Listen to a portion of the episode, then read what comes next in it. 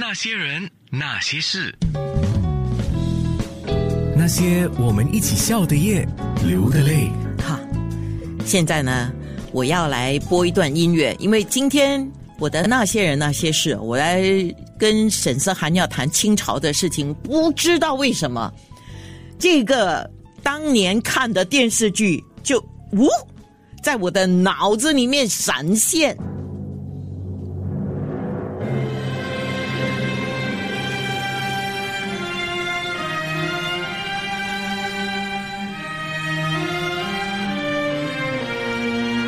当然，它是电视剧了啊！记得吗？有人记得吗？哇，这个好像蛮早之前的电视剧了，一九七五年香港的《清宫残梦》，当时有两个演员，汪明荃、汪阿姐，还有就是哎那个男演员，白白很斯文那个叫什么名字？我一下子给 把他给忘了，演皇帝的。陈三，你还记得吗？清宫残梦啊！啊，怎么你别告诉我你还没出世哦？啊，好像是，还是你一出世了，但是你还是在喝奶。来，我们听一段。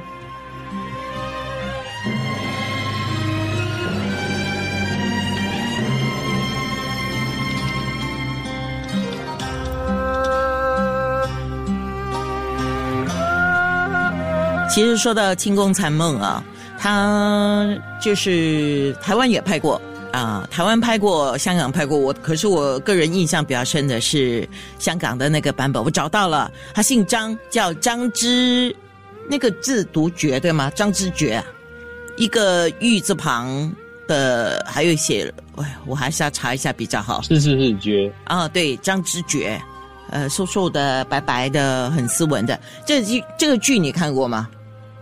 没有诶，哈，那你研究这个清朝的历史，讲到清宫剧，你怎么不看这个《清宫残梦》？太经典了，好，嗯，下次你要去好好的找来看啊。嚯，有人我的听众啊，不是吴卫国，吴卫国是演里面的一个角色，也不是刘松仁，是张之觉。刚才讲了哈，那今天为什么会播这个《清宫残梦》呢？就是因为沈思涵的关系。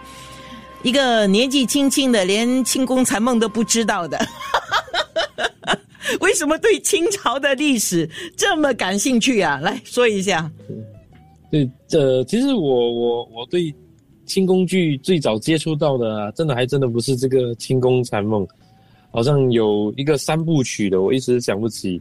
呃，那个火烧圆明园，然后呃，就是八国联军能到后面的那个呃。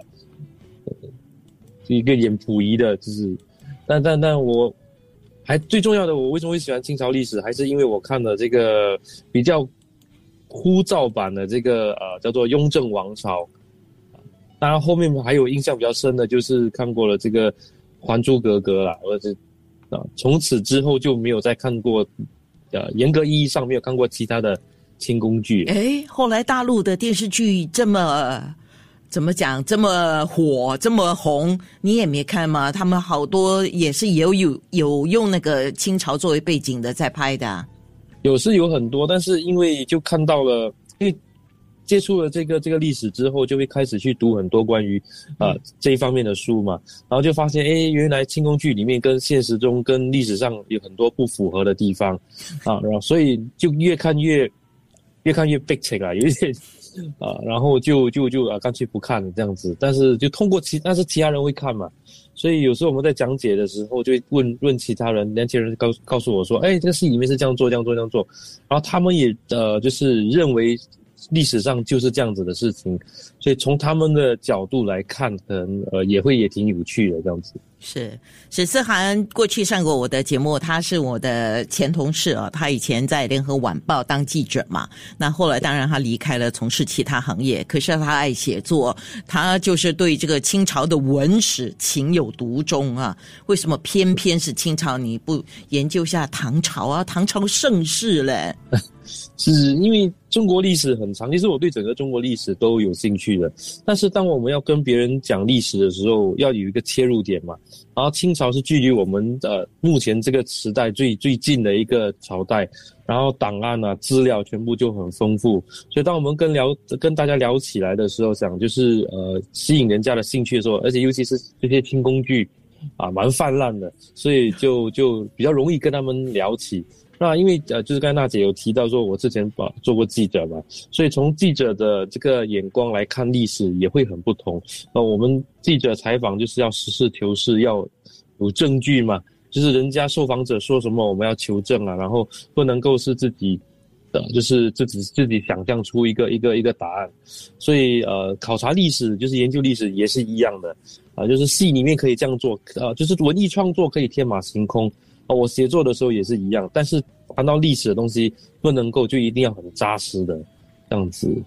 是，所以，所以我必须还是要讲啊，像刚才你讲的，就是为什么你选清朝作为一个主轴了，可以这么讲哈。对，就是因为大部分的人对于这些剧里面讲的东西有一点印象，或者是有。追看的关系，所以你跟他提这个历史上的人物的时候，他会知道，就很容易就是互有互动。是是，对，说到乾隆啊，大家啊，那个那个郑少秋啊，那个对对，现在已经不是郑少秋了，但一个一个一个一个什么呃大陆演员，我都忘记叫什么名字。我也忘了，我大概我大概你知道，你这专门演皇帝的一个一个男生啊，他演的还不错。啊，有张铁林啊，什么这些，但是这这我这里讲的这些都是比较老气的啦。现现在讲的都是比较比较有啊，就是诶，对对对，啊，什么吴奇隆啊这些，这个可能吴奇隆我不知道还会不会属于一个某个年代了。嗯，对对对。我刚才就问听众嘛，他们对于哪一个皇帝特别有印象啊？其几乎可以说都是跟电视剧有关，呃，比如说。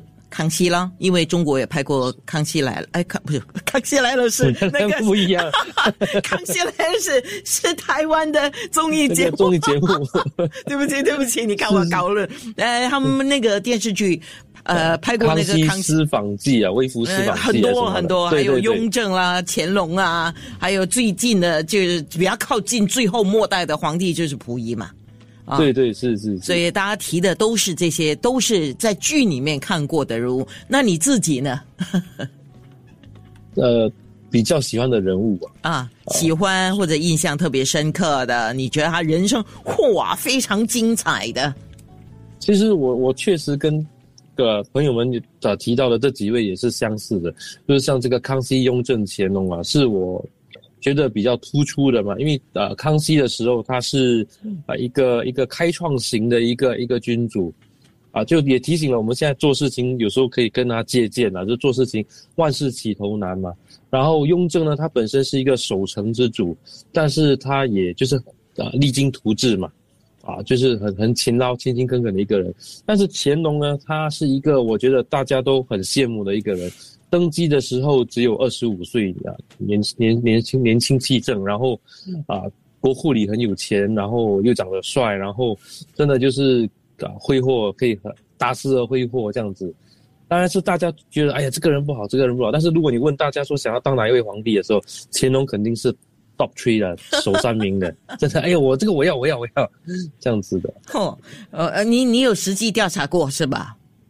对对对，就是呃，乾隆是中国历史上呃寿命最长的呃皇帝，啊，就活到了八十八十多岁，然后啊一辈子只干过一份工作，那就是做皇帝啊。所以呃，还有什么什么人比他更更更好呢？就所以我觉得我我也蛮我也蛮同意你说的，这个乾隆比起上面就是雍正嘛，比起雍正来讲。他人生舒适很多，他还可以下江南呢。这个我都是看电视剧的哈。哦，确实是，确实有下江南，也 就是享受他一辈子真的就是在享受，所以他叫他是，他是他称自己为十全老人，十全了嘛，不不是跟他十全大补汤没有关系，但是就是就是完就是完整了嘛。实权的，对呀，因为我们从电视剧你看，哇，乾隆还下江南呢，然后后来很多香港电视剧还拍了陈家洛跟乾隆的的剧嘛，是吧？书剑恩仇录，金庸的小说，这个好，这我 喜欢。你看我们，你看，对对，结果说到来，我们还是在讲电视剧。那些人，那些事，那些人，那些事。那些我们一起笑的夜，流的泪。我是非常好奇了，因为我看到沈思涵在学府里面讲了一个，就是分享吧，一个讲座对吗？一个分享会啊，然后你就说了宫女们的职业规划是怎么样的，当宫女到到那个到底啊，当宫女到底有没有前途？哇，呃，我真的也好奇，我从电视剧里面了解到了，要去当宫女。呃，一就是需要钱了，家里需要钱，然后进宫去当宫女，是这样子吗？然后有一些人就把自己的女儿一定要塞到那个宫皇宫里面去，觉得就在皇宫里面，呃，当差就是一种叫邮差，是这样吗？沈思涵？呃，其实不太是这样子的情况。当然，这个又要所谓的打脸这个电视剧了，因为当可以进宫去当宫女的人，跟当太监的人不一样。当太监，他真的是要，呃，就是生活很困苦，然后要经过那个手术才可以进去。因为经过那个手术，不像今天我们医学这样发达，很多人就动了手术就就拜拜了。所以这个。这个宫女还不是这样子的，宫女你要进宫做做宫女，呃，还先讲，我们其实讲是叫秀女，要进宫做秀女，其实要有要有资格的，她不是每一个人都可以进的，你要有背景，你要你要是这个八旗的子弟的这个呃这个呃这个这个亲亲属，或者是你在内务府有有一个一个一个一个背景的。那主要主要收取这这个秀女呃，秀女当然后面有一些可以成为宫女，有些可能成为就是嫔妃啊，所以它主要是通过两个两个情况，一个就是通过八旗，一个通过啊这个内务府啊，然后一个是由国家层面由户部，就当时大概是财政部啊，每三年举行一次啊，然后只只录取这三个旗，就是满蒙汉的八旗。所以是有汉人进去的，不像戏剧里面讲啊，我们是满汉不通婚什么样，这个其实也不是不正确的。这样子说，严格来讲不正确的，是有汉人跟皇帝结婚，在那个啊乾隆跟令妃，啊他他确实就姓魏，魏家氏嘛，啊，所以他就是汉人。那内务府这个管道进去的人呢，就就不一定成为后妃，他有些就可能成为了这个奴仆这样子，所以像宫女，啊。所以呃，那做这这宫女有什么什么什么什么前途啊？就有很多人讲说，哎，那成为宫女只有大概归类成五个出路。那一呢，你飞上枝头变凤凰，你真的是皇帝看到你哇靠睡，然后就成为成为啊妃嫔。那有些呢，他到了三十岁的时候呢，啊，康熙以啊，就是雍正的时候调整为二十五岁了。二十五岁以后，你就可以出宫了。你完成服役，你就自己去呃，自己去呃嫁娶。然后第三就是皇帝可以就是指婚，说哎指派你嫁给某个亲王还是某个某个满人这样子。然后第四就很衰了，你就是就就就就就工作的时候就死亡了这样子。那第五是比较罕见的一个情况，就是你要去殉葬。哎呦啊！但是这个在康熙之后就没有了。康熙定说这个太残忍了啊，古代这样的古人之风不不宜，就就就。断断了这样的一个情况，所以人家讲，哎，就是当宫女这五种出路啊。人家讲说，哎，那那那这个很好啊，成为妃嫔，这个肯定会会会会就是更好嘛，跟皇帝成谈恋爱啊。但是很多人成为妃嫔之后呢，像我之前讲的，他只是一个政治势力的代表，单边插旗而已。皇帝可能一辈子都没有看过你的啊，这种这种情况常有，就十八岁、十七岁娇滴滴进去，然后很倒霉，皇帝就死了，驾崩了。那他这辈子就就在宫里面了，就没有的办法再出来啊！如果是这样子的情况啊，是很很难，很难很难很很辛苦的，很很惨的。是。那那那我们就说那个电视剧吧，清宫剧啊，很多讲的是我们好像看起来跟我们的现代生活也好像蛮相像着，他们穿古装嘛，对不对？那么宫斗这个事情啊，哎，宫斗就是清宫剧特别吸引人的一个内容嘛。那宫斗这个事情真的是有的吗？嗯，大致上大体上来讲，根据制度来讲说，我们。可以说是否定这样的一个一个一个情况，当然个别的我们不能说完全没有了，因为在清宫的这个制度里面，它是很森严的，等级很森严的。它不是说你做五年，你每年 promo 一次，每年升级一次，没有这样的情况了。所以呃，你不可能说。大致上不可能说通过自己的努力啊，我今天多多勤劳，我去扫扫地还是什么，然后给皇帝看到啊，他明年就就升我为啊这个贵人，然后答应从在这样子上去，也也也是没有这样子的事情。但宫斗它其实更多的体现是现代人对现代生活的一种体现啊。我们可能在办公室里面呢，会有一个某个老板，他就好像是那个皇后一样，我们大家都要去伺候他，他是个皇帝一样。那我们。它更多的是把这样的一个理念体现在古人身上，啊，但是在在清朝的时候是没有这样的这样的情况。那我理解了，这个跟那些写书的一样，借古讽今嘛。对，是是，确实是借古讽今，是吧？你看《红楼梦》写《红楼梦》比跟我们现在的朝代，呃，跟我们现在朝代，我们现 跟我们现在的年 年代年代，你看，因为我们在讲朝代，我的脑子已经进入朝代，一时转不过来。对，跟我们现在的年代，它是清朝的嘛，《红楼梦》。对，啊，对，是。那等于是。他在清朝写的时候，也是借清朝来讽刺以前的一些现象，或当今那个时候的一些现象嘛，就是这样。是是，呃，所以我们我们也有导读《红楼梦》，但是我们也很就是一直跟大家提提起，就是说《红楼梦》它本身是一部文学巨著，它是文学创作。啊，当然从中我们可以去呃摄取到一些历史知识，但是它不能够被当成是一本历史书来读。嗯，好像我们说，哎，《西游记》里面有很多神仙，啊，什么鬼怪啊，不能把它当成一个道教经典来读，大概这样子的意思了。但作为呃文学创作，它是很优秀的。那些人，那些事，那些人，那些事，那些我们一起笑的夜，流的泪。哎，我发现了啊。在听着沈思涵，他他现呃，他们有一个新加坡清史研究学会了啊。那你们时常都有这些活动，然后来分享讲你们考证到的历史资料到底是怎么样的，是吗？是有这样的一些活动，对吗？是有这样的一个活动，但是我们更多的是就是呃，很多学者已经以往有很多很丰富的研究成果。然后可能比较不为人知，那我们就把这些东西跟大家做一个分享。那如果有机会的话，我们也就是搭上这个轻工具的这条船，然后跟大家用借用轻工具来解释清史。OK，这样会比较容易一点。在疫情之前呢，你们是有一些活动，比如说是呃到故宫去玩，对不对？去旅游是不是不是玩？不是对不起，对不起，是游学游学，是游学，在流行用这个概念。OK，对对对对，呀，因为那这一天他们如果是玩的话，也也不轻松了。如果我们记录过，就是说这个我们是一个大概十天这样的一个考察行程，在故宫单单在故宫那一天，大概每个人呃平均呢，大概就走了大概四万多到五万多步。